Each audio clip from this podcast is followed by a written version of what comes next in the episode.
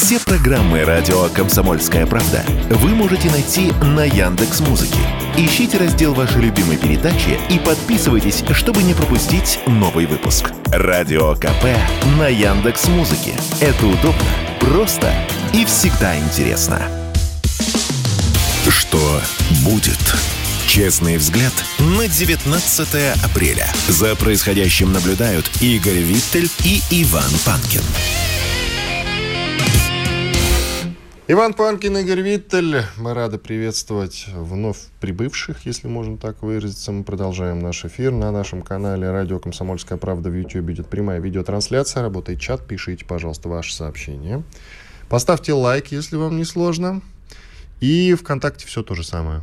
ВКонтакте все то же самое. Там есть группа «Радио Комсомольская правда». Там также дублируется видеотрансляция, она же там и останется как видео уже. Ну, еще телеграм-канал «Радио Комсомольская правда». Грех э, не попросить вас на него подписаться в том числе. Наши телеграм-каналы с Игорем, Виттель «Реальность», подтексты «Предыстория» — это мой. Ну, Я что? просто хотел еще добавить, там мне пишут сейчас, пока ты отвечал на вопросы, мне в личку пишут, что нас лагает немножко в Телеграме. Э, слушайте, есть ВКонтакте, есть приложение, вот там правильно отвечают, есть еще приложение, в котором можно слушать, и там будет очень качественный звук для тех, кому почему-то YouTube неудобен. А, как некоторым. А, нас можно смотреть везде, выбор есть. А насчет Телеграма, ну, проверьте свой интернет. Да, наверное, с интернетом у вас что-то. Но многие периодически время от времени говорят, что что-то там с Телеграмом не так, но не мы регулируем трансляцию в, в Телеграме конкретно, мы ее просто запускаем и все. А там как уж она идет, знаете, это не от нас зависит. Иногда и YouTube как-то лагает, бывает и такое, там звук не сходится с картинкой. Ладно, Насчет всеобщей мобилизации, что-то все заговорили, заговорили про мобилизацию даже Дмитрию Пескову. Пресс-секретарю президента России пришлось вчера отвечать, что таких планов нет. Но, но, но, но, нашлись те люди, горячие головы, которые говорили, от власти, разумеется, что нужно всех, всех мужчин отправить на фронт. Автор этого великолепного высказывания. Депутат Госдумы. Давайте вот так, чтобы все... Вот была бы какая-то торжественная музыка, я бы сейчас Пам запустил. Нет, ты какой-то марш Мендельсона вообще проиграл сейчас. Депутат Госдумы Михаил Шеремет призвал отправить на фронт всех мужчин. Я процитирую господина депутата. Мы должны воевать всем миром, как говорится, и каждый должен нести свою сопричастность вместе со страной. Я думаю, что конфликт этот давно бы уже закончился. Мы про СВО писали книжки и истории. А... Еще он считает, что Россия должна перейти на военные рельсы. Тара-па-па-пам. Да, ты знаешь, на самом деле, это да, конец вот Яралаш, я, Яралаш, да, угу. можно еще было исполнить этот а, советский цирк. А, короче, а, что я по этому поводу думаю? Сейчас... Не хочешь идти на фронт, да? Я сейчас вообще не про это, я про депутата ну, Шеремета. Вдруг. Понимаешь, количество людей, которые пиарятся на важной для страны теме, оно э, сильно зашкаливает. Вот э, особенно, если это э, какой-нибудь э, депутат Госдумы, про которого забыли, надо же чем-то дать о себе. Периодически о себе напоминает вот этот Шеремет. Да, Периодически но я, это не только Я он. раньше его частенько в нашем эфире. Понимаешь, это же не только касается мобилизации. Цитировал. Депутатам Госдумы надо, не только им, чиновникам, депутатам Госдумы им особенно, надо периодически напоминать, что они вообще якобы заняты какой-то деятельностью. Поэтому вот я, во-первых, хочу поинтересоваться, я ничего про это не знаю, но мне бы хотелось узнать.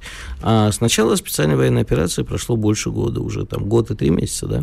Сколько э, э, за это время депутат Шеремет был на фронте? Я даже знаю его ответ, что он сражается на своем месте, потому что место депутата в Госдуме, а не на передовой.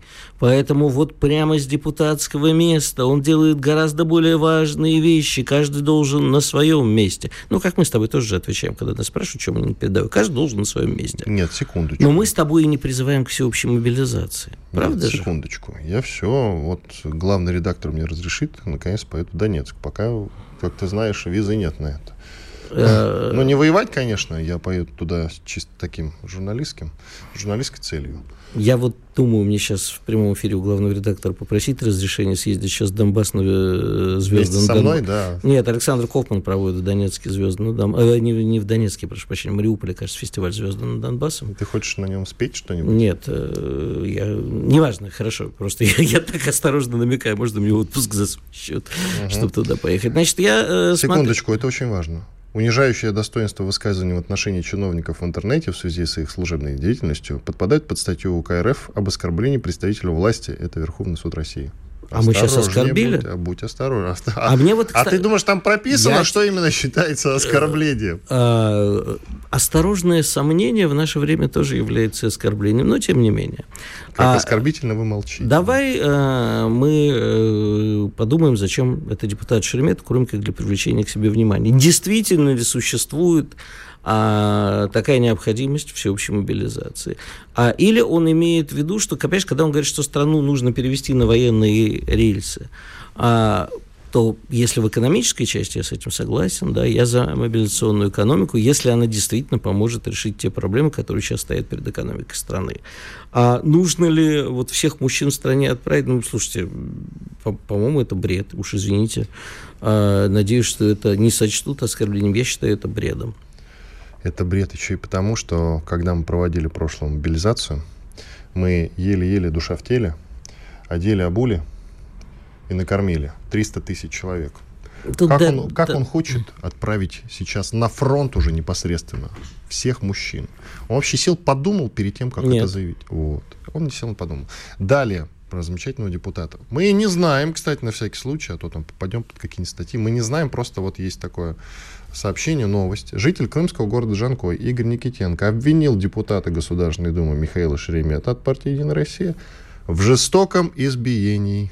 Об этом он сообщил на своей странице ВКонтакте. По его словам, инцидент произошел 27 февраля во время приема граждан в Жанкойском офисе «Единой России». Все, все, все. Больше ничего не говорим. А я на самом деле ни в коем случае не хочу а, вступаться за депутата Шеремета, но избитый а, инвалид Э, мы пропустили одну фразу из его сообщения. Какую? Он сказал, справедливости ради, я в него плюнул сначала. Ну... Он был в отчаянии, он пришел, э, у него там были проблемы с больной женой, которая после этого скончалась, если я сейчас правильно помню эту историю. Да простят меня, если я что-то переврал, но, по-моему, это было именно так. И вот он в отчаянии пришел в Джанкойское отделение «Единой России», и там вот слово за слово, известно чем постул, ну и плюнул депутат, а тот его избил, что, конечно, недопустимо, и никак я его не оправдываю. Ну и плеваться недопустимо, представителю власти особенно. А иногда ради надо сказать. Ох, как иногда хочется. Не говори. А наш с тобой любимый, любимое издание «Политико» американское, я его не считаю авторитетным, Игорь зачитывается до дыр. Нет, я, про, я просто все читаю издания. Да. Кстати, да, ну скажи про политику, я потом расскажу. Там написали, историю. там написали. Вообще это такой сливной бачок, а если написали, можно и прислушаться, потому что это не некий месседж, сейчас будем разбирать кому. Украине грозит новый Майдан после окончания российской спецоперации. А мы с Левой сегодня, я напоминаю, рассуждаем о том, что он закончится летом.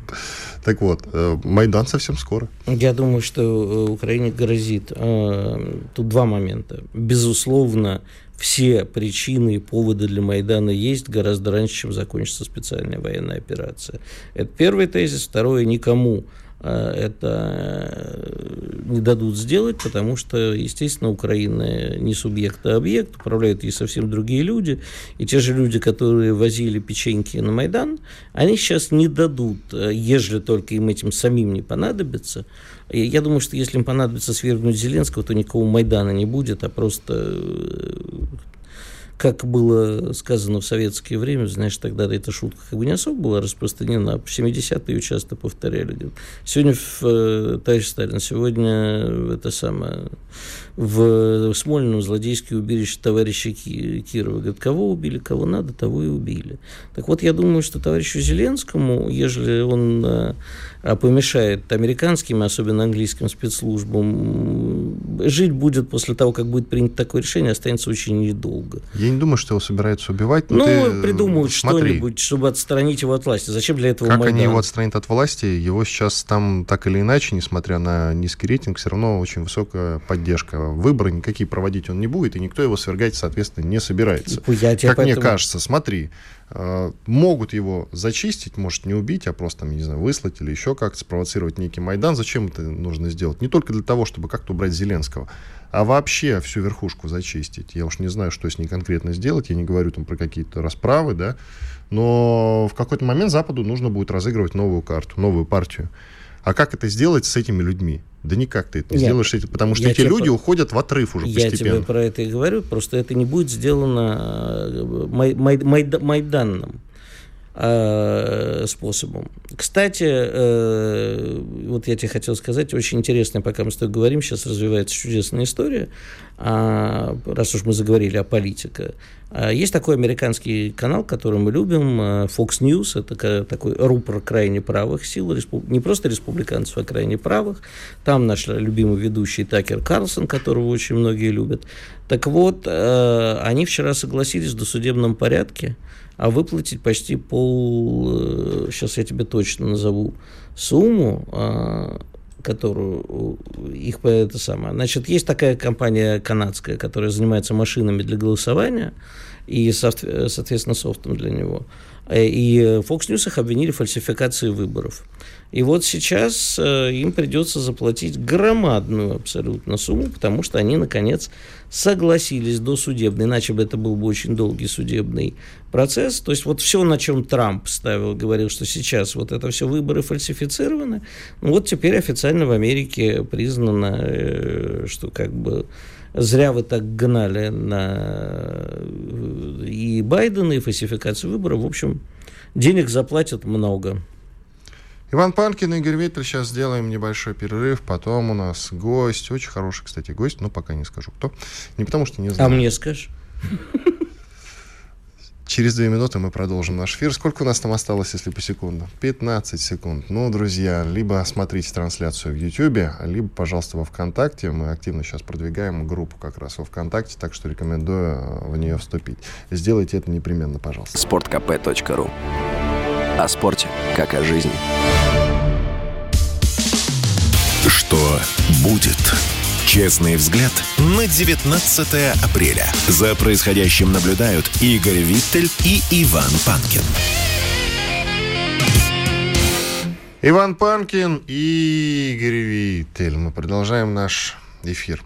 Госдума приняла заявление о недопустимости дискриминации русских в странах Балтии. Это твоя любимая тема. Ну, я, я, все прекрасно, только вопрос, как это будет реализовываться. В продолжение, значит, нашего прошлого разговора да. по поводу депутата Шеремета. До Госдумы приняла. Нет, Спасибо большое, нет в данном случае как бы я абсолютно э, рад, что наконец Госдума обратила на это внимание. Это хорошая инициатива, умная, правильная. Вопрос, как будет реализовываться. Вот как, как мы... Давай к началу твоей реплики. К началу твоей реплики. Очень правильно, очень нужно то-то, то-то, то. Но, понимаешь, это причина, а есть такое понятие, как следствие. Дальше-то что? Вот они приняли. Вот. Дальше-то Значит, что? конкретный пример. Вот сейчас 14 судебных дел да, судят э, русскоязычных журналистов по абсолютно надуманным обвинениям, судят в Латвии. А как мы теперь будем их защищать? Сейчас никак. Просто никак. Ну, то есть, вот сегодня, кстати, годовщина СМЕРШа, создание СМЕРШа. Но, видимо, нам нужно создать э, аналог СМЕРШа и э, э Слава Судоплатову десантом брать рижскую тюрьму, выхватывать оттуда или просто через границу перевозить тех, кто не сидит. Если они, конечно, хотят этого. Вот, понимаешь, а у меня есть несколько знакомых в Латвии, которых я знаю миллион лет, русскоязычных из семьи там военных, которые в свое время там остались, люди э, там с детства живут в Латвии, кто-то там родился, русскоязычный. Вот в разговорах поносят Латвию, почем свет стоит. Вот там твои, я не знаю, как тебе из Латвии пишут, и пишут ли. Разное пишут. Вот прямо Разное поносят пишут. Латвию. Хорошо, говорю я им, ребят, Родина примет вас в объятия. Я вам даже помогу, вот проведу по всем инстанциям, сделаем вам документы, приезжайте. Нет, это потому что а, уже привыкли, а вот еще даже паспорт не гражданина помогает путешествовать, а нам также хочется вот посмотреть. И вообще мы сидим тихо, рот особо не открываем, да, мы знаем, что это ужасы фашизм, но мы особо не разговариваем, вот это а так в личку пишет Игорь, ты, мы слушаем твои передачи, вы с Иваном так правы. Вы молодцы, вы за нас. Но вот как бы мы за, мы за них, а они как бы что-то не хотят. Они не за нас. Да. Может быть, у монархистов есть мнение по этому поводу. Роман Антоновский, писатель, публицист. Вы многие из вас знают его по телеграм-каналу «Сыны монархии». Роман, здравствуйте. Да, да, доброе утро. Я а... напомню, что Госдума приняла заявление, заявление о недопустимости дискриминации русских в странах Балтии. Но по мне так просто демагогия на самом деле, потому что действий-то никаких не будет. Но может у вас есть конкретные предложения? Наши депутаты к вам прислушаются, пожалуйста. Слушайте, ну вот я послушал концовку вашего общения, и Игорь сказал, что Родина примет там с объятиями и прочее, но давайте сказать, что давайте прямо скажем, что, к сожалению, до сих пор наших этнических русских соотечественников э, принимают не с такими же объятиями, и таджиков принимают с гораздо более широкими объятиями. Да, Потому да, что, например, да, да. Да, и, и, и в этом проблема, что сюда может приехать, я, то есть нормально, нормально быть таджиком, но мы, э, как во многих странах мира, это есть там, типа Японии, там, того же самого, даже Казахстана, мы в первую очередь должны э, по упрощенной схеме принимать э, представителей коренных народов России, включая русский. Потому что русский самый большой разделенный народ, и в Средней Азии, и э, в Прибалтике живут миллион наших отечественников, да, которые многие, чтобы получить паспорт нашей страны, проходят круги ада, в то время как, допустим, какой-нибудь среднеазиатский гастарбайтер, часто с криминальными наклонностями, через коррумпированного чиновника может гражданство достаточно часто купить. И вот, например, даже когда сейчас были резонансные преступления, там зарезали мальчика, зарезали подростка в Челябинске, там один, собственно, из этих таджикских мигрантов был э, недавно получивший паспорт гражданина Российской Федерации. А многие люди там с Донбасса, из Латвии, они проходят круги ада. Поэтому на самом деле я считаю, что один из самых эффективных э, механизмов да, защиты русского населения по всему миру, в том числе в Европе, это вернуть его в Россию.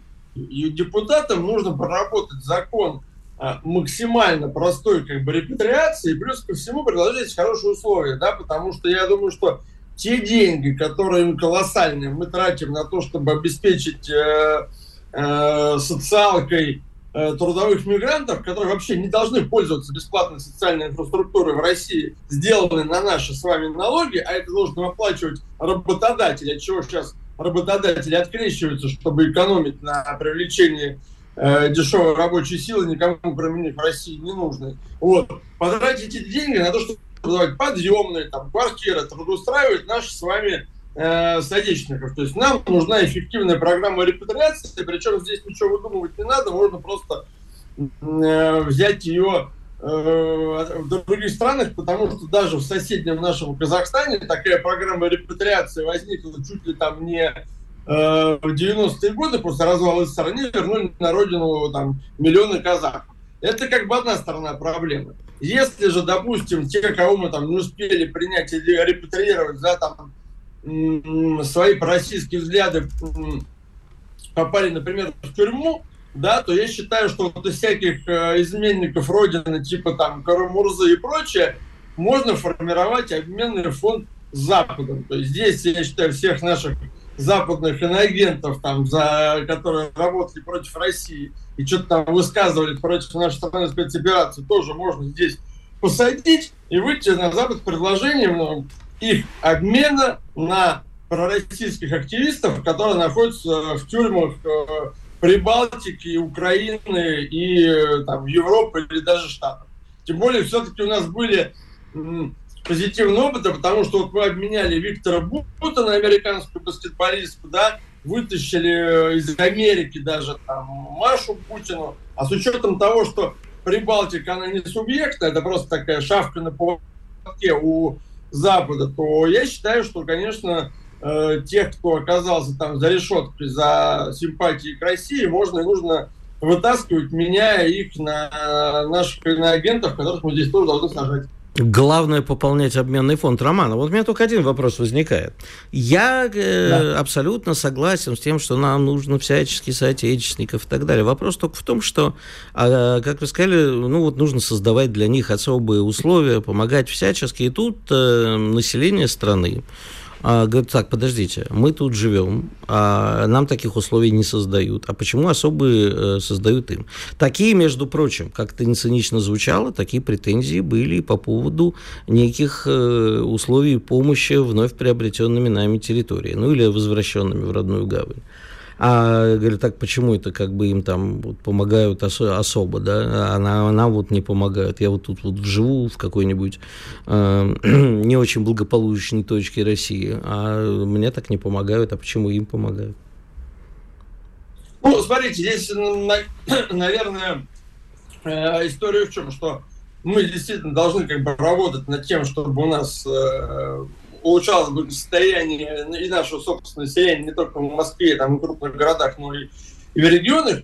Но в том числе, кстати, когда вот мы там, допустим, будем помогать жильем, там, работой и так далее нашим вновь обретенным соотечественникам, а, этнически русским и другим коренным национальностям нашей страны, здесь тоже, знаете, важно проводить работу разъяснительную, потому что у нас многие э, инициативы хорошие от государства, да, они потом обрастают кучей слухов там или вызывают протесты, потому что они не сопровождаются качественной информационной работой. Да, у нас есть целые регионы, да, типа там, ну, Града Обнинска, которые там стонут просто от засилия мигрантов из Средней Азии, Закавказья и преступности, тут тоже можем, да, проводить, ребята, вот мы, например, там, не знаю, ведем визовый режим в Средней Азии, но будем репатриировать русских. И вот вам как будет комфортнее, чтобы у вас там, допустим, э, жил вот в соседней квартире жило там 15 гастарбайтеров, не говорящих по-русски, или к вам в соседнюю квартиру пустующую приехал бы из Прибалтики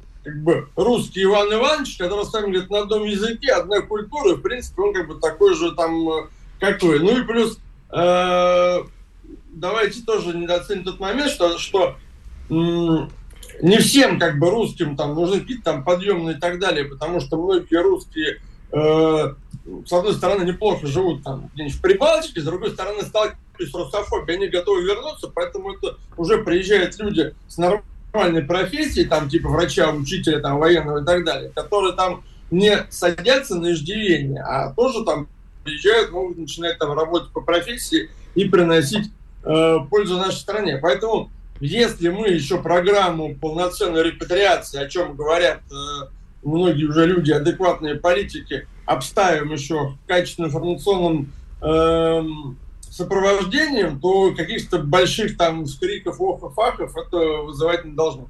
Роман, у меня э, э, уже после перерыва, наверное, задам этот вопрос, потому что он более... А сейчас минуту мы что будем делать? А минуту... Смотреть друг на друга? Нет, я просто... Хорошо, я успею задать вопрос, тогда вы потом ответите. Просто вы попали мне в больную, город Обнинск хорошо знаю.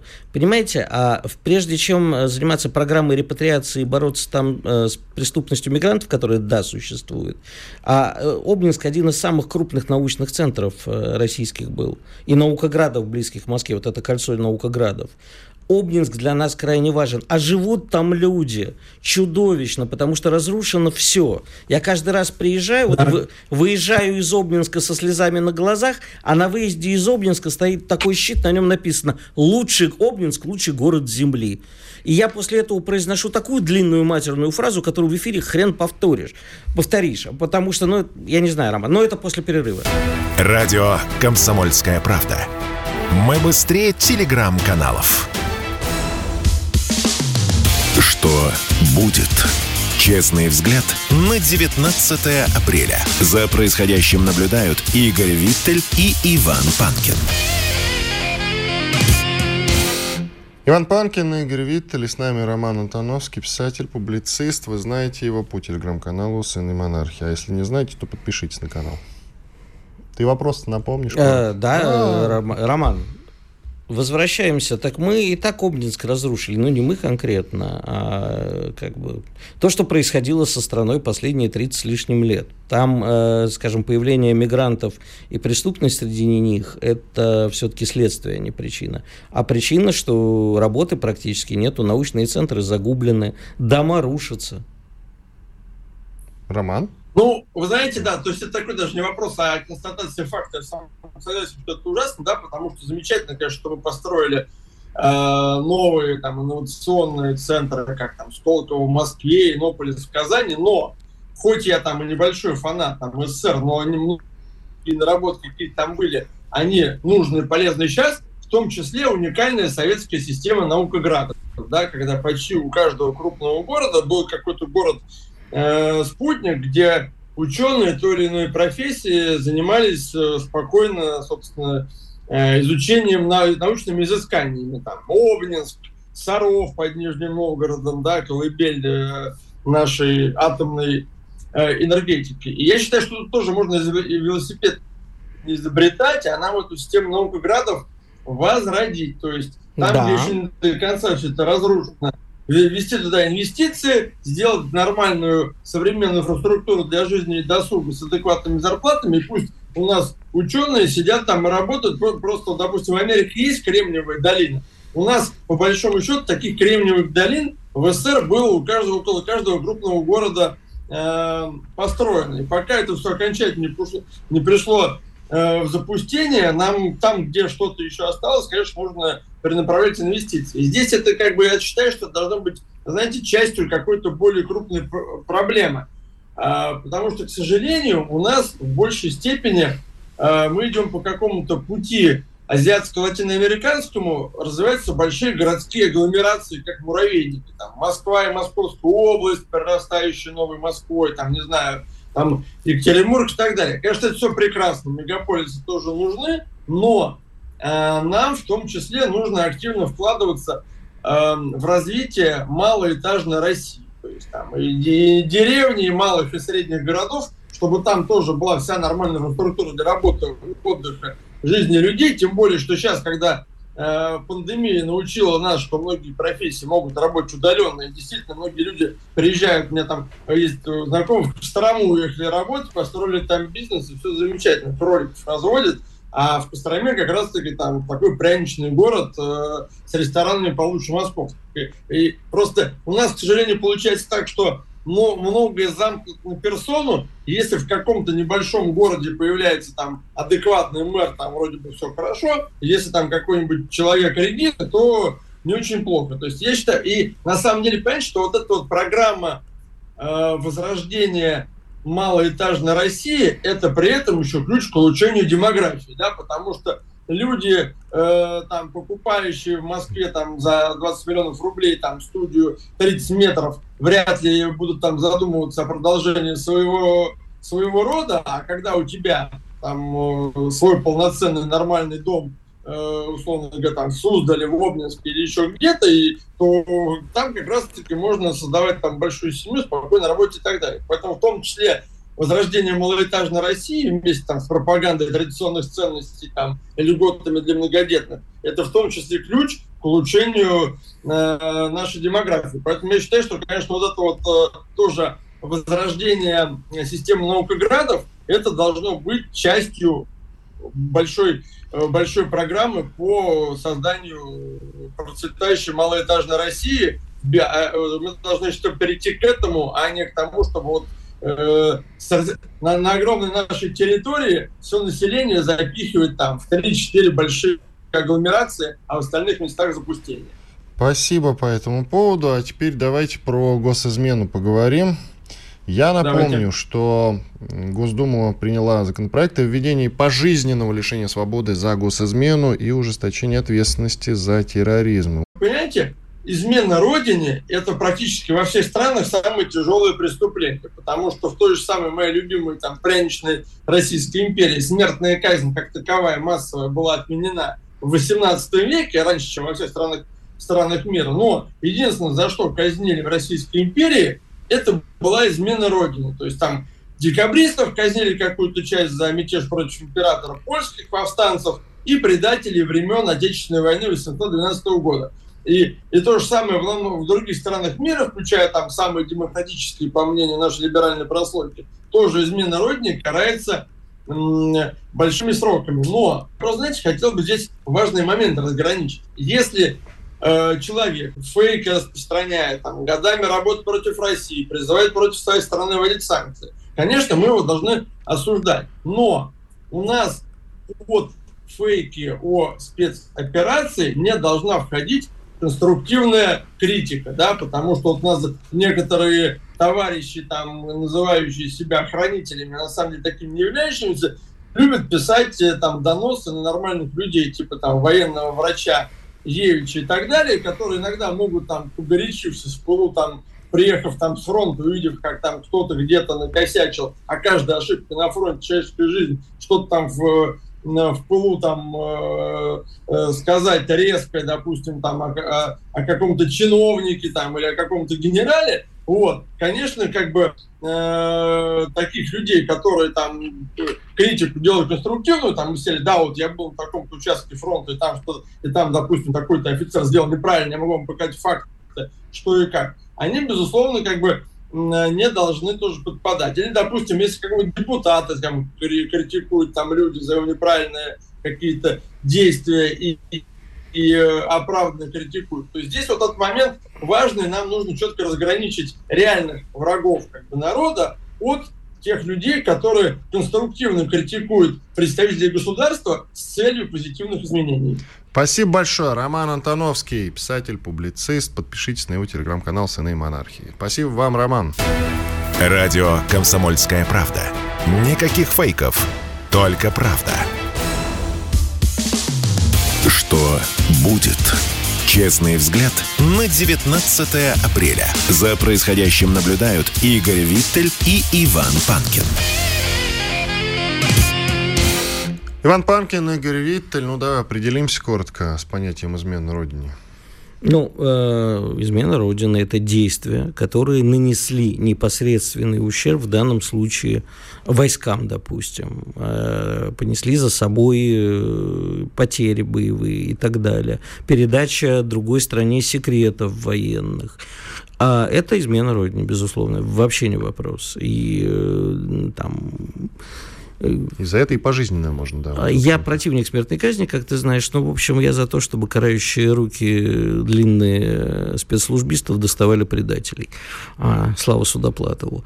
Ну и ладно, сегодня замечательный день принятия Крыма, Тамани и Кубани в состав Российской империи в 1783 году, день издания манифеста Екатерины II о вхождении Крыма в состав России. На сайте radiokp.ru есть мой спецпроект на эту тему, очень интересный близкие дню сегодняшнему параллели там проводятся очень. Как Запад спонсировал э, Турцию активным образом на войну против России. И, конечно, просчитался. Но вот послушайте, очень много интересных параллелей, действительно, как я уже сказал. Вчера было сделано очень интересное заявление госсекретарем США Энтони Блинкиным. Он, э, выступая, сказал, что бомбардировки Хиросимы и Нагасаки были беспрецедентными по разрушениям и человеческим страданиям. Что любопытно, ведь все по делу. Любопытно в том, что господин Блинкин, а это глава Госдепа США, забывает при этом уточнить, кто, кто разбомбил мирные японские города. Но, может быть, Штаты это Америки. настолько очевидно, что поэтому он не сказал. Настолько очевидно. Но а, и не извиняется. Речь господина Блинкина была беспримерно лицемерной. А ты понимаешь, э, это очень сложная тема вообще бомбежки Хиросимы и Нагасаки, э, потому что э, тут мы стоим перед выбором.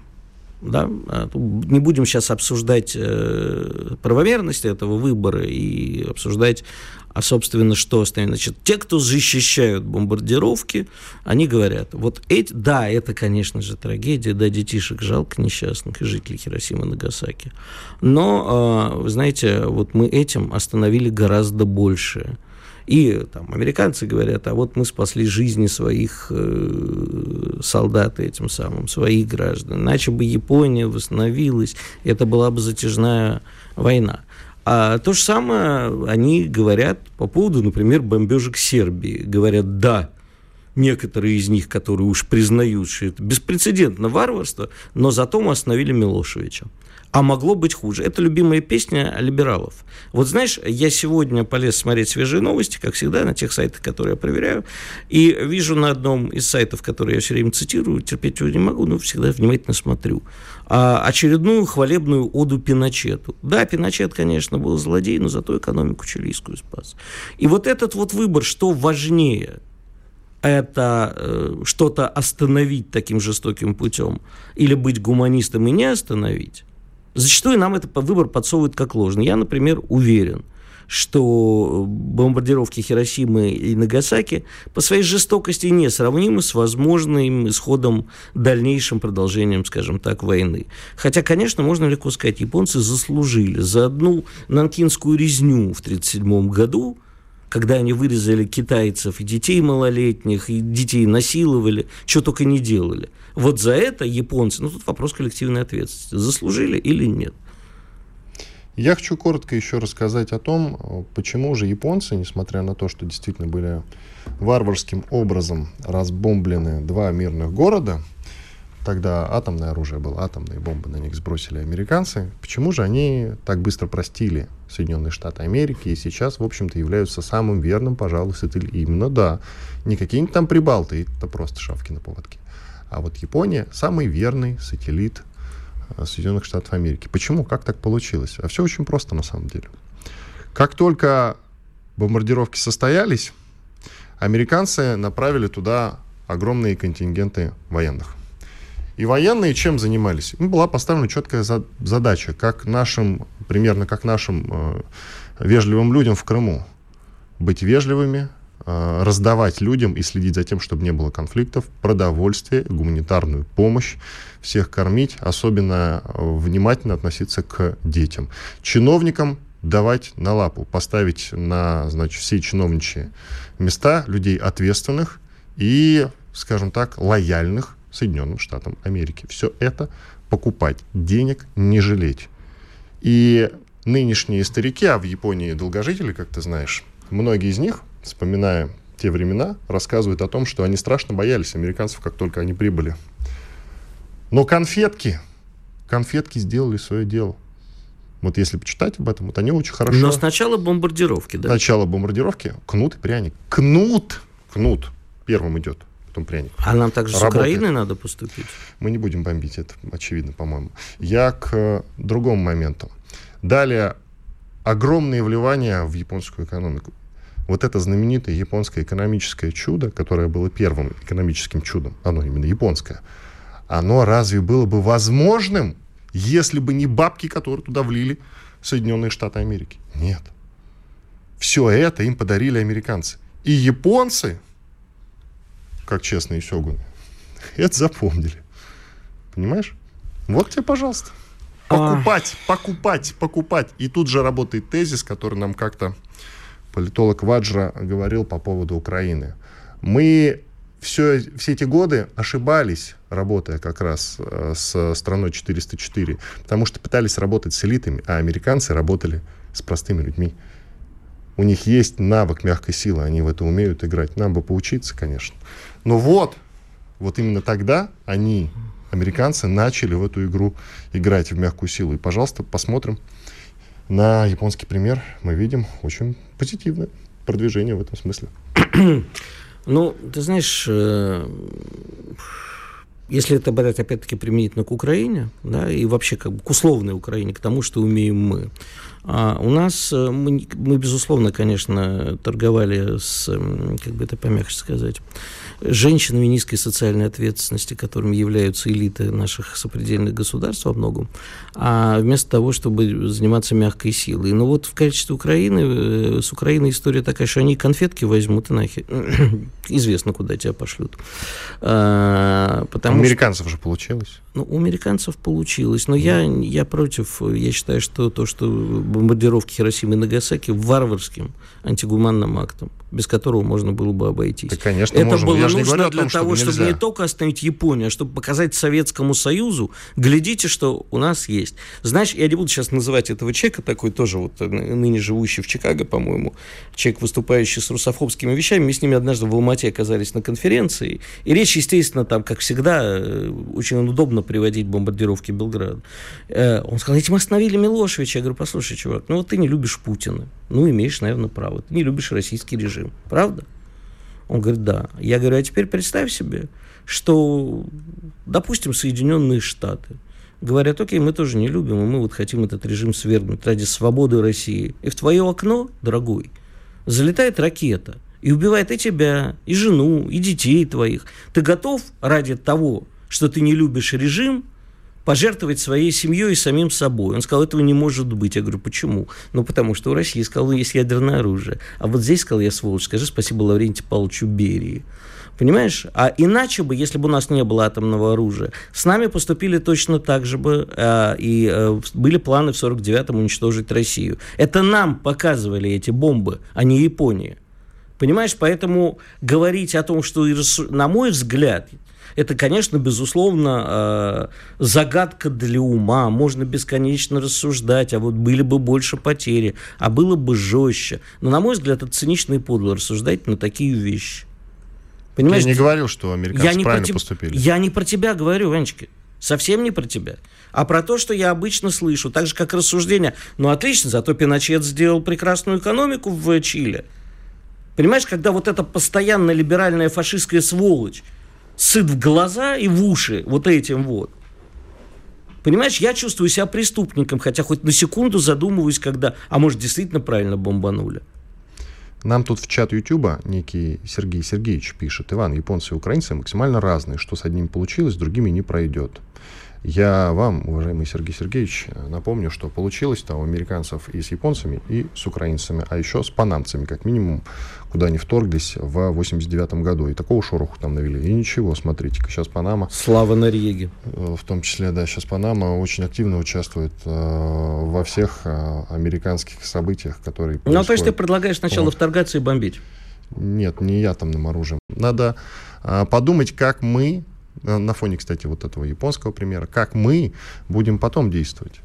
После спецоперации, которая, как называется сегодняшний наш эфир, закончится летом, что мы будем делать осенью? Вот. Как мы будем а у нас есть еще людей возвращать в орбиту России? Я просто хочу сказать, вот у меня любимая история про Хиросиму и Нагасаки во время, да, там проходил во время первого взрыва в Хиросиме э, чемпионат по ГО и вот когда взорвалась бомба, они посмотрели в окно, доску, естественно, смело, они восстановили партию и продолжили ее в Нагасаки. И попали под вторую бомбу, но продолжали играть в ГО. Будьте такими же. Иван Панкин и Игорь Виттель были здесь, остались довольны. До свидания. Чтобы получать еще больше информации и эксклюзивных материалов, присоединяйтесь к радио «Комсомольская правда» в соцсетях – в отечественных социальных сетях. Смотрите новые выпуски на Рутьюбе, читайте телеграм-канал, добавляйтесь в друзья ВКонтакте, подписывайтесь, смотрите и слушайте. Радио «Комсомольская правда». Самая оперативная и проверенная информация в эфире и соцсетях.